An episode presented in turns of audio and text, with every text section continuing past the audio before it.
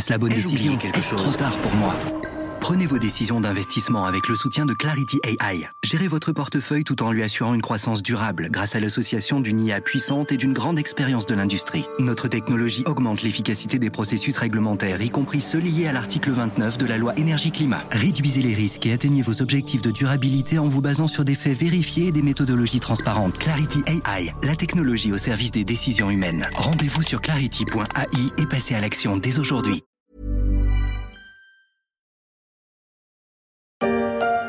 Mercredi dans Top Chef, place au quart de finale. Nous vous avons réservé une épreuve incroyable. Devant cinq inspecteurs d'un célèbre guide gastronomique qui doivent rester anonymes, ils vont dépasser leurs limites. La conquête des étoiles, il va falloir être très très bon. Waouh, c'est quand même impressionnant.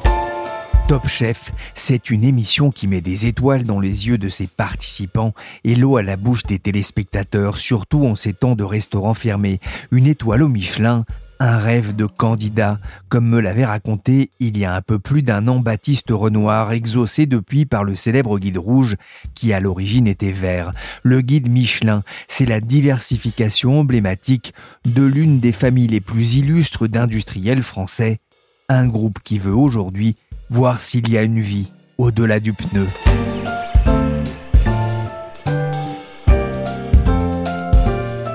Je suis Pierrick Fay, vous écoutez La Story, le podcast d'actualité des échos. La rédaction se met chaque jour en brigade pour vous concocter la meilleure recette de podcast pour décrypter et analyser l'actualité économique et sociale. Aujourd'hui, on va s'intéresser à la façon dont Michelin s'adapte décennie après décennie aux évolutions de la société.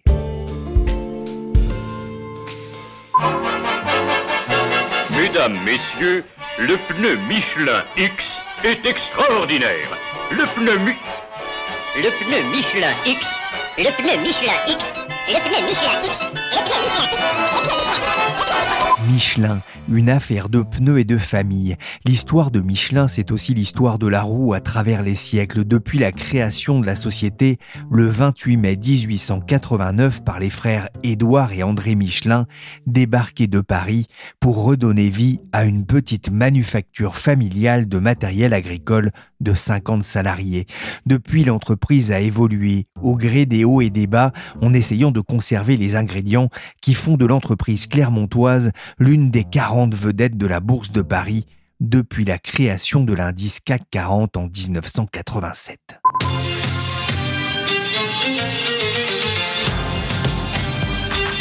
Michelin innove tous les jours pour que le monde avance de mieux en mieux. Michelin, Motion for Life. Le mouvement, c'est la vie clame la nouvelle réclame du groupe de Clermont-Ferrand. Son PDG, Florent Ménegaud, a présenté il y a quelques jours le nouveau plan stratégique Michelin in Motion, les nouvelles ambitions de Bibendum au-delà du pneumatique mais pas sans les pneus. On va y revenir avec Anne Fetz, qui a suivi la présentation de ce plan pour les échos. Vous la connaissez maintenant, c'est elle qui suit le secteur automobile aux échos avec son complice Lionel Steinman.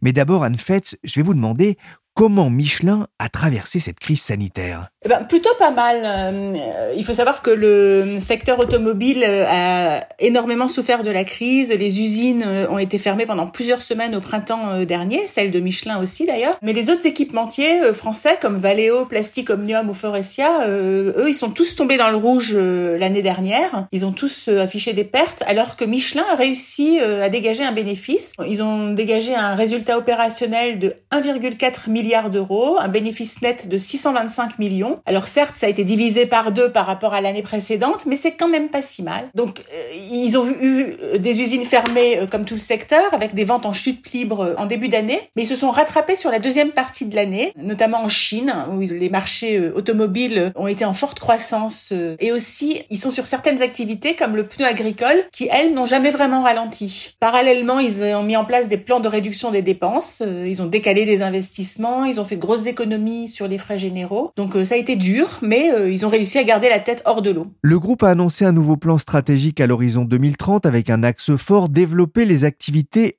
hors du pneu. Pour quelle raison? Alors en fait, ce qu'ils veulent, c'est doper leur croissance. Euh, les marchés du pneu sont en croissance, mais euh, assez faible, de 1 ou 2% par an. En plus, des groupes comme Michelin euh, européens sont confrontés à la concurrence des Chinois. Jean-Dominique Sénard, qui est l'ancien président de Michelin, c'était un peu son leitmotiv de raconter que les Chinois ont gagné 25 à 30% de part du marché en Europe en quelques années. Bon, alors ce sont des pneus de moins bonne qualité, mais ils sont moins chers. Donc une des solutions pour Michelin, c'est de monter en gamme sur les pneus, donc ce qu'il fait depuis plusieurs années, mais ils veulent aussi trouver de la croissance hors du pneu. Donc il y a plusieurs domaines qu'ils ont identifiés. D'abord les services. Ils ont commencé à mettre des capteurs dans les pneus, ce qui va permettre de proposer des services de gestion de flotte autour de la maintenance, par exemple. Euh, ils veulent aussi valoriser les données collectées euh, grâce à ces capteurs. Donc ça, ils ont déjà commencé. Ils veulent euh, développer ça pas mal. Ils veulent aussi utiliser leurs compétences dans les matériaux pour développer de nouveaux business.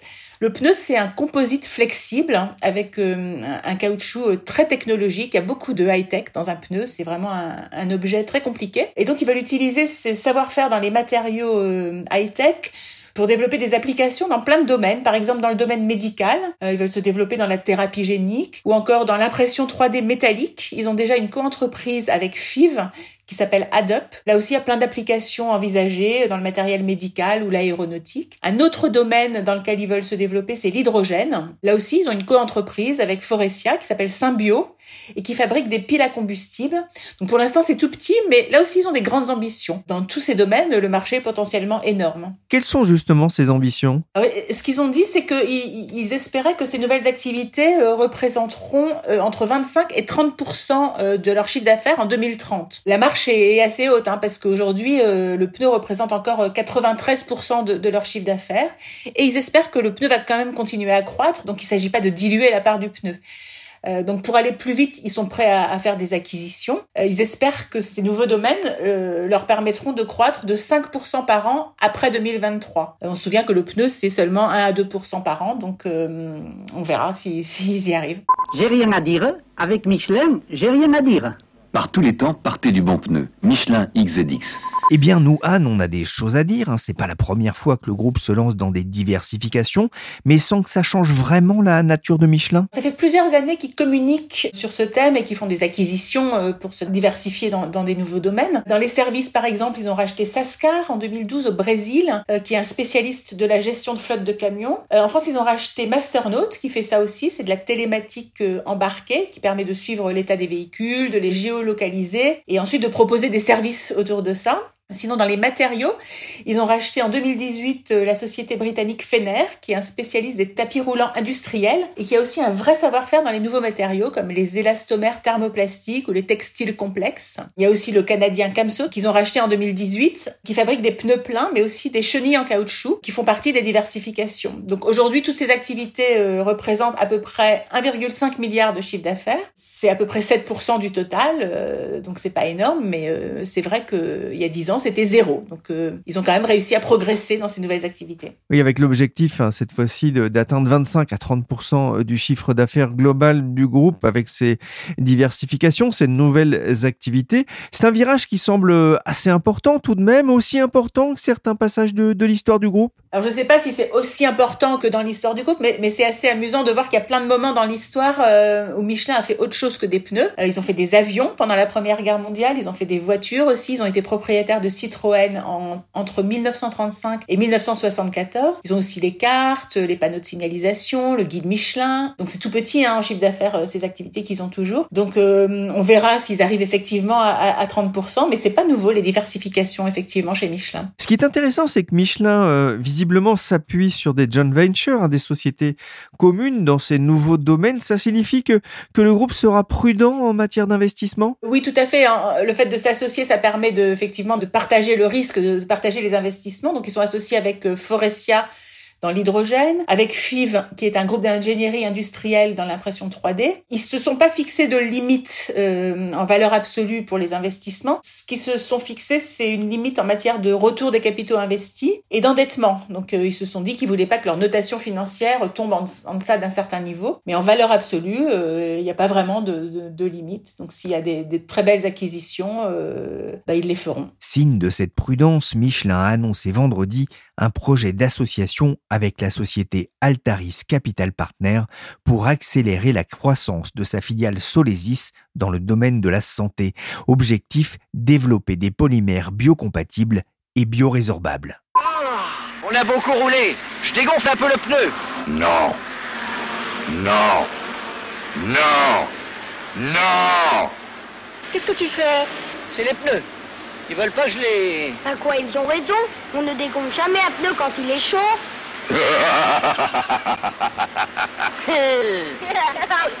Étonnante, cette publicité de Michelin de 1971, avec certains l'auront peut-être reconnu, la voix d'un certain Daniel Prévost, une archive de l'INA. Non, non et non, cette diversification, Anne, ça ne signifie pas que Michelin ne croit plus aux pneumatiques. Non, bien sûr, hein, le pneu restera central, 70% euh, des revenus, c'est pas rien. Mais en fait, sur le pneu, ils vont se concentrer sur euh, la valeur ajoutée. Donc, euh, dans, les pneus tourisme, ça veut dire, bah, par exemple, les pneus pour voitures électriques, ou aussi les pneus pour les SUV, qui sont des pneus de plus grande taille, plus technologiques. Et tout ça, ce sont des pneus qui rapportent plus, hein, où les marges sont supérieures. Ils veulent aussi continuer à se développer dans les pneus de spécialité, par exemple les pneus pour avions, le matériel agricole, les engins de travaux publics. Tout ça sont aussi des pneus très euh, technologiques euh, où ils font plus de marge. Les pneus de spécialité représentent déjà 24% euh, de leur chiffre d'affaires et ils veulent passer à 30% du total. Dans le domaine du pneu, vous le disiez, Anne, Michelin voit monter en puissance la concurrence asiatique, notamment chinoise. Pour lui, le salut va passer par euh, l'innovation? Alors Michelin a toujours été très fort sur l'innovation. Dans l'histoire, les frères Michelin, ce sont eux qui ont inventé le pneu à air pour vélo. Ensuite, ils ont inventé le pneu démontable. Et surtout, euh, au, lendemain de la Deuxième Guerre mondiale, ils ont inventé le pneu à carcasse radiale, qui est une structure de fil métallique croisé. Et c'est ça qui vraiment a, fait la fortune de, de Michelin. C'est grâce à ça vraiment qu'ils se sont développés dans le pneu. Euh, et puis depuis, il y a des innovations tout le temps. Hein. En, 2015, c'est eux qui ont inventé le pneu toute saison. Plus récemment, ils ont développé un pneu qui s'appelle le pneu Vision, qui est un pneu sans air, qui peut être rechappé grâce à de l'impression 3D à l'infini. Bon, ça c'est encore un pneu concept hein, qui est pas sur les véhicules, mais ils investissent en permanence. Ils ont dépensé euh, presque 300 millions d'euros dans un tout nouveau centre d'innovation euh, à Ladoux, près de Clermont-Ferrand. C'est assez impressionnant. Hein, je l'avais visité. Euh, il y a une grande rue de l'innovation euh, surplombée d'une verrière. Je sais pas, ça fait 30 mètres de haut. Il y a 3500 personnes qui travaillent dans ce centre et ils investissent 600 millions d'euros par an dans la recherche. Donc oui, oui, l'innovation c'est super important. Après, ils doivent aussi s'adapter à la concurrence. Hein, des pneus asiatiques moins chers, effectivement. Le problème, c'est qu'en Europe de l'Ouest, leurs usines sont trop petites pour des raisons historiques, avec des coûts plus élevé. Et pour l'instant, ces usines représentent encore une part trop importante de la production par rapport aux ventes. Donc le groupe a commencé aussi à, à rééquilibrer son empreinte industrielle. Ils ont fermé pas mal d'usines en Europe. Euh, donc ils estiment que le salut euh, passera aussi par euh, ce rééquilibrage. Ce rééquilibrage, cette stratégie, est-ce qu'elle aura des conséquences sur l'emploi, notamment en Europe hein? Ah, Oui, forcément. Depuis 10 ans, Michelin a fermé 11 usines en Europe, donc 4 en France, où il a supprimé déjà plus de 6000 emplois. Et il vient encore d'annoncer sa volonté de supprimer de 1300 postes en France, euh, dans les usines et dans les fonctions tertiaires. Donc c'est 13% de l'effectif en France, c'est quand même beaucoup. Maintenant, même si c'est jamais une bonne nouvelle, euh, ils se sont engagés bon à tout faire pour éviter les licenciements. Et puis surtout, ils disent qu'avec les nouvelles activités dont on a parlé, dans l'hydrogène, dans les nouveaux matériaux, ils vont créer des emplois dans d'autres domaines. Donc euh, ben la transformation de, de Michelin passera par ça aussi. Bon, maintenant on verra s'ils arrivent à tenir leurs objectifs. Au fil de ses aventures, Michelin a parfois pris des voies détournées. Le groupe a fabriqué des avions pendant la Première Guerre mondiale. Il a contrôlé Citroën pendant près de 40 ans entre 1935 et 1974. La petite deux chevaux est même née dans ses cartons. Mais il s'est toujours recentré. Le pneumatique représente 90% de ses activités. Avec Florent Ménegot, va-t-il à nouveau explorer de nouveaux horizons? C'est ce qu'écrivait Anne Fetz dans une enquête pour les Éco Weekends en 2019. Michelin in Motion, et j'ai repensé à un beau livre publié l'automne dernier par Albin Michel. Il s'appelle L'enfance de Bibendum et raconte la fabuleuse histoire des frères Michelin, avec force photos et illustrations. Son auteur est malheureusement décédé récemment, mais il m'a donné envie de voir comment Michelin s'était adapté à travers les âges en restant fidèle à la roue. Sur les conseils d'Anne, j'ai donc appelé Stéphane Nicolas, c'est le monsieur patrimoine du groupe. Bonjour Stéphane Nicolas. Bonjour Pierrick. Quand on se plonge dans l'histoire de Michelin, on est fasciné par la façon dont l'entreprise a su s'adapter tout au long de ses 132 ans d'histoire. Oui, effectivement, une entreprise qui existe depuis plus de 130 ans, c'est forcément l'histoire d'une adaptation et d'une transformation permanente. Surtout que l'entreprise a commencé, euh, j'allais dire toute petite, puisque l'histoire commence en 1889, lorsque les, frères Michelin reprennent la petite manufacture de caoutchouc familiale. Ils ont une trentaine d'années et, ils ont envie de booster leur activité. Et ils s'aperçoivent à l'époque que les pneus sont collés sur les roues des vélos. C'est quelque chose qui est long et qui est compliqué à réparer. Et donc, ils vont imaginer un système facilement démontable, beaucoup plus simple à utiliser pour le cycliste. Et c'est comme ça que l'histoire a commencé. Vous disiez, hein, l'histoire a vraiment démarré dans le pneu pour vélo et s'est développée en même temps que les premières courses cyclistes, hein, dont un Paris-Brest qui restera célèbre avec son vainqueur Charles Théron monté sur des pneus Michelin. Je suis tombé sur une publicité euh, publiée dans le journal Le Vélo Sport. Elle disait n'employez que les pneumatiques auvergnats, ils sont tout de même plus français que les anglais Fouchtra. C'était en pleine bisbille avec les anglais de Dunlop et puis un jour, de 1894, les frères Michelin décident de se lancer dans le pneu pour les voitures à chevaux, hein, ce qu'on appelle les fiacres. Ça a été le premier grand tournant dans l'histoire de la société? Oui, les choses vont déjà très vite à l'époque, puisque le brevet du pneu Michelin, le brevet du pneu démontable date de juin 1891, et la fameuse course Paris-Brest remportée par euh, Michelin est de septembre 1891. Donc les choses vont très vite, et euh, bah, le pneu de Michelin rencontre très vite le succès auprès du public, ce qui incite les frères Michelin à, s'intéresser d'un petit peu plus près à ce produit, le pneumatique, et surtout au véhicule eux-mêmes.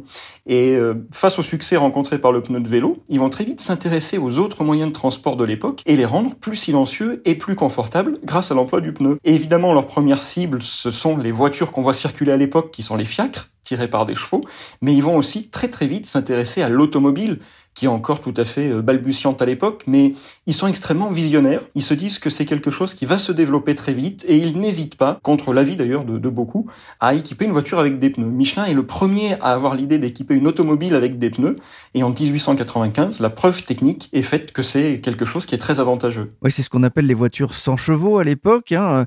En 1894, faut savoir, je crois qu'il y a environ 200 automobiles en France. Euh, deux ans plus tard, il y en a encore que 500, c'est dire qu'il n'y en a pas beaucoup. Et pourtant, le dites, hein, les frères Michelin sentent qu'il y a un marché, qu'il y a un, potentiel très important? Les frères Michelin ont toujours été très curieux, très observateurs de ce qui se passe autour d'eux. Ils explorent les nouveautés, les innovations qui se passent autour d'eux.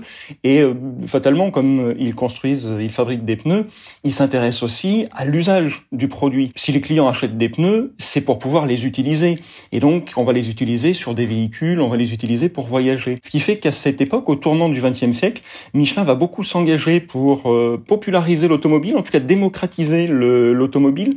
À l'époque, il y a encore très peu de voitures en France, et c'est quelque chose qui est encore perçu comme un, un loisir euh, aristocratique, euh, un petit peu dangereux. Et les frères Michelin vont tout faire pour montrer que l'automobile, c'est aussi un, un, vecteur de tourisme et de développement économique. Donc ils vont beaucoup s'engager pour le, le, développement de l'automobile et du tourisme, notamment avec l'invention du fameux guide Michelin, et puis peu de temps après, des cartes Michelin et des bornes Michelin qui vont en fait euh, faciliter les déplacements et les voyages. Qu'est-ce qui va les pousser dix ans plus tard aussi à, à s'intéresser à l'aviation? Toujours cette curiosité qui fait vraiment partie de, de leur ADN et qui vont ensuite savoir transmettre à leurs successeurs. Michelin a commencé dans le vélo, va poursuivre avec l'automobile, encourage le développement du tourisme. Et en 1908, André Michelin découvre euh, l'aviation. On, vient d'apprendre qu'un avion euh, a volé pendant un kilomètre, ce qui paraît être une prouesse incroyable. Et André Michelin se dit que si un avion a réussi à voler pendant un kilomètre, bah, c'est un moyen de transport qui doit permettre euh, d'aller au bout du monde. Et en 1908, Michelin va encourager l'industrie de l'aviation et les progrès techniques dans le domaine de l'aviation en lançant un grand prix. Michelin promet 100 000 francs au premier aviateur qui réussira à voler de Paris au sommet du Puy-de-Dôme. Alors à l'époque, en 1908, on les prend pour des fous, parce qu'on fait un kilomètre en avion, et Michelin prétend pas forcément avoir la solution. En revanche, par contre, Michelin pose la bonne question, qui est de dire comment est-ce qu'on peut faire évoluer techniquement cet objet, qu'est l'avion, de façon à lui permettre de voler toujours plus loin, toujours plus haut. Et euh, 1908, c'est le Grand Prix, 100 000 francs, et les frères Michelin ont confiance en l'avenir, et l'avenir le leur rend bien, puisque trois ans après seulement, un aviateur réussit ce défi et vient atterrir au sommet du Puy-de-Dôme, donnant raison à, à, ce vraiment ce côté très visionnaire qui est d'imaginer ce que pourra être l'usage de l'avion quelques années plus tard. Et 100 000 francs, hein, c'est énorme hein, pour l'époque, là aussi. Il faut bien imaginer ce que ça peut représenter et, pourquoi ça a poussé aussi hein, des, des, aviateurs en herbe à, tenter ce pari d'aller atterrir euh, sur le, le, puits de Dôme. Mais à l'époque, je crois que dans les journaux, certains n'ont pas été tendres justement avec les frères Michelin. Non, parce qu'effectivement, 100 000 francs, c'était une très belle somme. C'est environ l'équivalent de 300 000 euros d'aujourd'hui. Et donc, forcément, en 1908, on fait un kilomètre en avion. Michelin propose d'en faire près de 400. Paris, le sommet du Puy-de-Dôme. Donc on dit que Michelin va peut-être se faire de la publicité à bon compte et ne distribuera jamais ce prix-là. Or, c'est pas du tout dans l'esprit des frères Michelin qui, eux, croient dur comme fer à leur rôle pour euh, booster l'innovation technique dans le domaine de l'aviation. Et ils sont très heureux de pouvoir remettre ce fameux chèque de 100 000 francs à l'aviateur qui a euh, réussi le défi. Et d'ailleurs, Michelin va continuer à s'engager dans le développement de l'aviation, puisque au-delà de ce prix euh, qui, de 100 000 francs, Michelin va continuer à proposer des concours chaque année pour continuer à développer l'aviation et les progrès techniques, partant du principe que tous les progrès techniques de l'aviation profiteront également à l'automobile. C'est une page d'histoire qui n'est pas très connue, mais pendant la Première Guerre mondiale, les frères Michelin se sont passionnés pour l'aviation et ont transformé une partie de leurs usines clermontoises pour produire des avions. Et celui qui est exposé à l'aventure Michelin est un des derniers exemplaires de Breguet 14 fabriqué euh, par Michelin et qui a été surnommé à l'époque l'avion de la victoire. Stéphane Nicolas, on vous entend ici sur France Bleu Pays d'Auvergne en 2019, hein, sur vos terres à Clermont-Ferrand. Et si je comprends bien, les guerres de 14-18 et de 39-45 ont aussi joué un rôle dans les changements stratégiques du groupe? Changements stratégiques, euh, pas forcément. En revanche, par contre, ce sont des périodes où les choses se sont accélérées. 130 ans d'histoire, forcément, c'est pas un long fleuve tranquille. Si une entreprise est toujours là 130 ans après sa naissance, c'est qu'elle a toujours su s'adapter à, toutes les crises qu'elle a pu traverser. Euh, vous citez les deux guerres mondiales et ce sont effectivement deux bons exemples. Pendant la Première Guerre mondiale, l'élan euh, de, Michelin, qui était basé sur cette industrie du pneumatique, se trouve effectivement brisé. Et Michelin, qui s'est passionné pour l'aviation, se pose la question de son rôle dans ce conflit. Et Michelin n'hésite pas à franchir le pas et à construire lui-même des avions sur la base de l'expérience qui s'était fait au moment des concours. Et donc, pendant la Première Guerre mondiale, Michelin va produire des avions dans ses usines de Clermont-Ferrand pour les armées françaises et américaines et va en retirer une certaine expérience en termes d'organisation industrielle, mais aussi de maîtrise des matériaux, notamment l'aluminium et les métaux euh, légers. Et cette expérience sera ensuite mise à profit euh, pour les productions d'après-guerre. Et c'est le cas aussi pour la Seconde Guerre mondiale. L'enjeu pendant la Seconde Guerre mondiale, c'est de, protéger le personnel, de faire en sorte que les gens puissent euh, traverser de la, de la moins mauvaise façon possible cette période. Donc Michelin va s'assurer de continuer à donner du travail à son personnel, mais envisage d'ores et déjà la sortie de crise par l'innovation. Et c'est une innovation révolutionnaire, le pneu radial, pneu qui fait trois fois plus de kilomètres que le meilleur pneu de l'époque, qui va permettre à Michelin de rebondir au début des années 50. Mais c'est quelque chose qui était déjà en route, qui faisait partie de la stratégie déjà euh, bien avant la guerre. En tout, Michelin va fabriquer 3000 avions pour l'armée française. Les 100 premiers exemplaires produits furent offerts à la France et les suivants vendus à prix coûtant. 1948, Michelin crée le pneu radial. Il est plus sûr et dure trois fois plus longtemps. Aujourd'hui, nouveau pas en avant avec le XZX de Michelin. Et ce n'est pas fini. Le pneu radial hein, dont vous parliez, le Michelin X, il va faire la fortune de l'entreprise au début des années 50, accompagnant hein, la montée en puissance de l'automobile en, France. Mais Stéphane Nicolas, c'est aussi le début de la mondialisation du groupe. Les frères Michelin ont toujours eu une visée à l'échelle mondiale de leur activité, parce qu'ils sont partis du principe que le marché du pneu, mais aussi tous les sujets de la mobilité euh, pour lesquels ils se sont passionnés, bah, ce sont des sujets qui n'ont pas de frontières. Et donc Michelin a toujours été présent dans le monde entier. Dès 1914, Michelin a des points de vente sur les cinq continents. Donc il y a toujours eu cette ambition mondiale de la part de Michelin. En revanche, le pneu radial, qui est vraiment une innovation de rupture, quelque chose de révolutionnaire, va donner à Michelin les moyens de ses ambitions euh, mondiales. Et les frères Michelin ont su transmettre euh, leur curiosité et leur côté visionnaire à leurs successeurs. Les années 50, 60, 70, c'est l'époque de François Michelin, et qui va effectivement euh, s'appuyer sur l'innovation du radial pour développer son entreprise à l'échelle mondiale. Et c'est à cette époque-là que Michelin notamment s'implante durablement sur le marché américain et acquiert vraiment cette image d'entreprise extrêmement euh, innovante. Avec l'automne, voici revenu le Salon de l'automobile qui fête aujourd'hui son 50e anniversaire. Inauguré par le président de la République, qui marque ainsi l'intérêt qui s'attache à cette industrie, il proclame en ces temps de restriction le triomphe de la voiture économique. La deux chevaux Citroën, traction avant, est dans cet esprit l'un des clous de cette manifestation, après en avoir été le mystère, avec ses quatre places, c'est 4 à 5 litres au 100, c'est 60 à l'heure. Anne Fetz m'a aussi raconté euh, tout à l'heure une anecdote. Sans Michelin, il n'y aurait pas eu deux chevaux Citroën? Oui, tout à fait. Là aussi, c'est quelque chose qui est très représentatif de, cette curiosité euh, de, la part de l'entreprise et de cette capacité surtout à toujours euh, anticiper les, besoins des utilisateurs. On parlait tout à l'heure des usages du, du, pneu. Michelin a toujours été très curieux de l'utilisation que ses clients allaient faire du pneu. Les cartes et guides ont permis de, de développer le tourisme et les voyages. Et dans les années 30, Michelin se dit que l'heure est venue de la démocratisation de l'automobile et que la mobilité individuelle doit pouvoir être à la portée de tous il se trouve qu'à la même époque, Citroën devient une filiale du groupe Michelin pendant 40 ans, entre 1934 et 1974.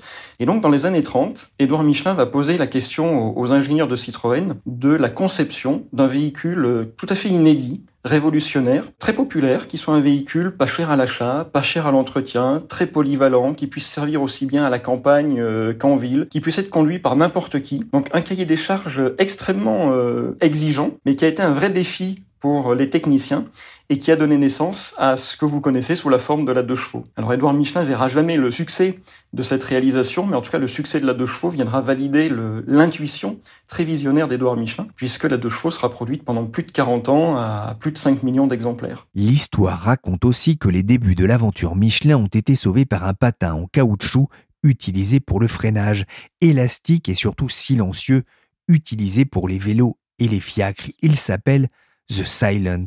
Nous sommes en 1888.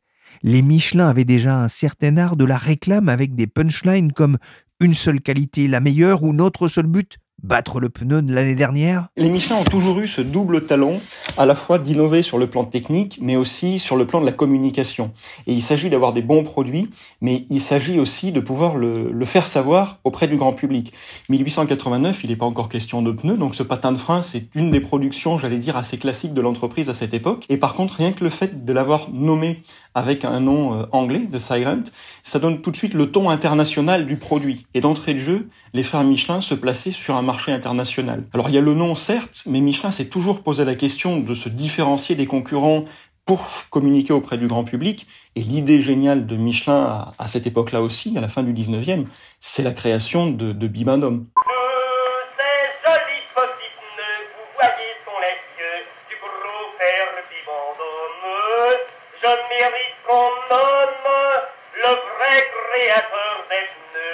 Ce personnage qui va à la fois euh, incarner le produit, puisque Bimanum est constitué avec des pneus, mais aussi euh, incarner la marque. Et l'idée géniale est d'avoir donné vie à ce personnage, et donc euh, c'est un personnage qui va pouvoir tisser des relations avec ses publics, un lien de confiance.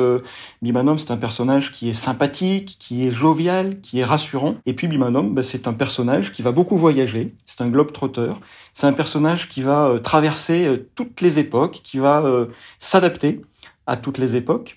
Et d'ailleurs, c'est un personnage, Bimadom, qui a été élu meilleur logo du siècle en l'an 2000, icône du millénaire en 2018, et à chaque fois par des jurys internationaux, ce qui montre aussi cette popularité euh, internationale qui bénéficie à la fois à Bimadom et évidemment à la marque Michelin aussi. Comme vous connaissez très bien le groupe, vous allez pouvoir répondre à, cette question que je me pose euh, à la lecture notamment hein, de, ce livre euh, L'enfance de, de que j'ai trouvé vraiment fascinant.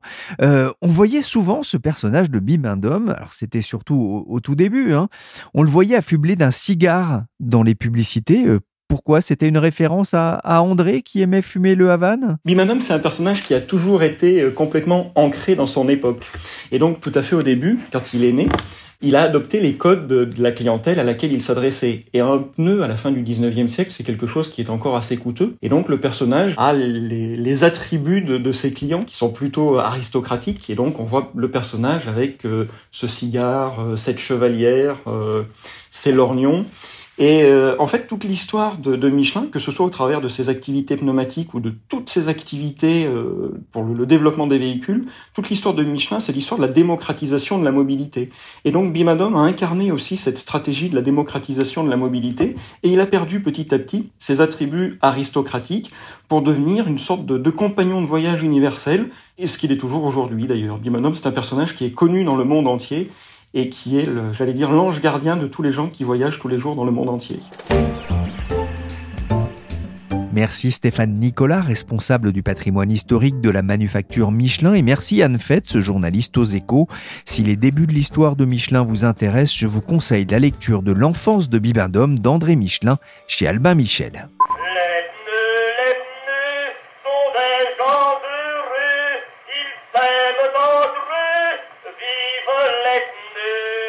La story s'est terminée pour aujourd'hui. L'émission a été réalisée par Willy Gann, chargé de production et d'édition Michel Varnet. L'actualité automobile, c'est à suivre tous les jours sur leséchos.fr.